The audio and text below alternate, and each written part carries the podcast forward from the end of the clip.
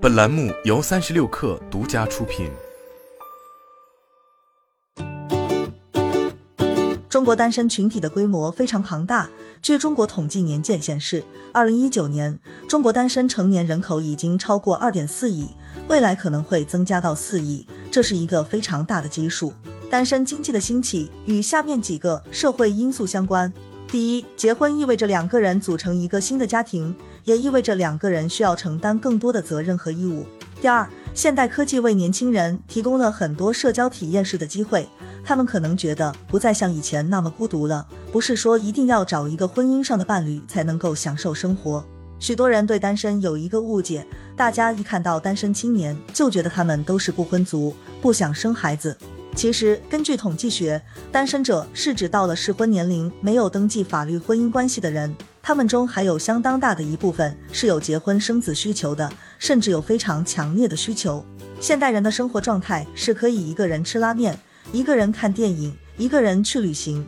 这都是单身社会的特点。它是工业化或现代性产生的一种极端个体化的特点。所谓的单身潮，不是一个潮流，也不是短期内偶然的流行文化现象，而是由中国近阶段的人口结构、经济发展以及地区发展不平衡等因素综合导致的，是长期以来社会沉淀的不可回避的现象，有一定的必然性。年轻的单身人群在消费上具有时代特性。具体有以下四个消费特点：首先，单身消费者不太相信人云亦云，非常自我，喜欢自己钟情的品牌；其次，单身消费者追求体验式消费；第三，单身消费者引发很多新兴的社交消费；第四，单身消费者具有很强的超前消费意识。单身经济中衍生出不少新的消费趋势。第一是适应一个人的生活场景，比如一个人吃饭、一个人旅行、一个人看电影。这体现在日常消费品中，各类食品包装变得更小，家具和家电也变得更迷你了。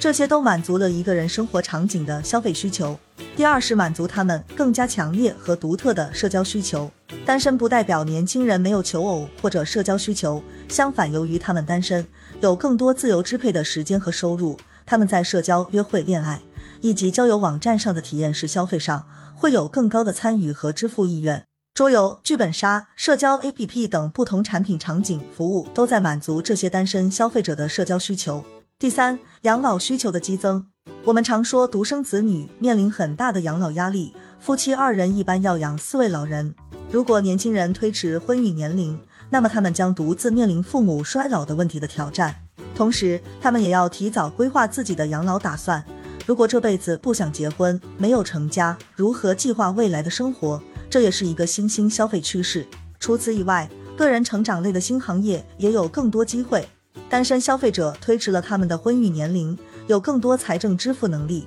也有更多空余时间。他们不仅可以把时间和金钱投入到及时行乐的月季消费上，还可以投入到个人成长上，做好职业规划，扩充自己的视野和知识量。最后一块消费趋势是对萌系商品和宠物的需求。单身人群推迟生育年龄，但对小朋友或者萌物的渴望其实是人类的基础欲望，这就延伸出一系列经济现象，比如萌经济。为什么三四十岁的人还喜欢萌的可爱的东西，喜欢盲盒，喜欢宠物？我们已经不仅把宠物当成动物了，年轻人都把它们当成家人一员，这也是一种情感上的转移，是新衍生出来的消费品种。萌经济、宠物经济其实都是因为这群人而产生的。企业要思考如何设计自己的产品和体验，哪些是可以满足一个人生活场景的需求，哪些是可以满足这些单身人群强烈的社交属性，为 Z 时代提供情感支持。举例来说，一人食的线下店则可以满足一个人生活场景中的用餐问题。当一个人去用餐时，消费者会觉得有些尴尬，因为在外吃饭很多时候是一个社交活动，现有的社会规则不推崇一个人，一个人出门代表这个人没有朋友。是个失败者，于是一人实现下店，巧妙的把一人消费单独列出来作为卖点，缓解一个人吃饭的尴尬，让消费者感到轻松自在。另外，大多数菜单是按一般的社交场景为多人设计的，一个人点菜容易浪费，还不能尝试更多的菜品，一人食套餐解决了这个问题。除此以外，企业可以开发各类产品、服务和平台，满足年轻人强烈的社交需求，主要是他们想要交朋友，甚至想要谈恋爱的需求。现在的年轻人更看重交友和恋爱的氛围，注重体验，所以像桌游、剧本杀等需要多人参与的沉浸式体验的消费活动开始流行。各种桌游游戏、社交软件，像旅行平台稻草人这样的一些产品将有更多机会。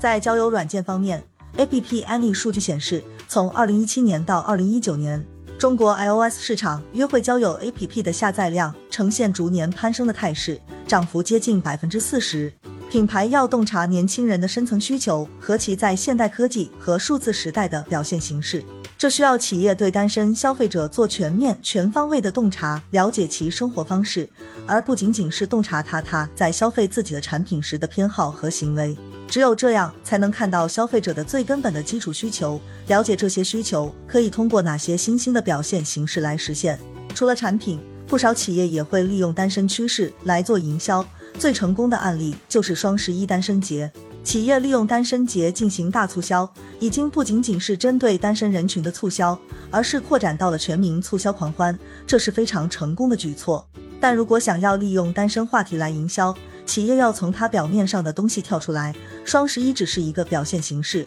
更重要的是在产品体验上，如何让这些消费者钟情自己的品牌和产品。企业需要在产品体验上给消费者留下深刻的印象。设计一套让他们购物决策更高效的方法。如果仅仅拿单身为噱头来营造一些促销事件，时过境迁之后，它就没有留在用户心中。当然，单身经济也给整个社会带来了新的挑战。单身带来的最大问题就是人口结构问题。二零二二年年初，国家统计局发布了一组数据，数据显示，二零二一年的新生儿人口数量为一千零六十二万，相较于二零二零年。减少了一百三十八万人，人口出生率为千分之七点五二。如果说单身群体越来越多，并且越来越推迟婚育年龄，人口老龄化、养老带来的一系列社会问题，就是比较直接的后果。好了，本期节目就是这样，下期节目我们不见不散。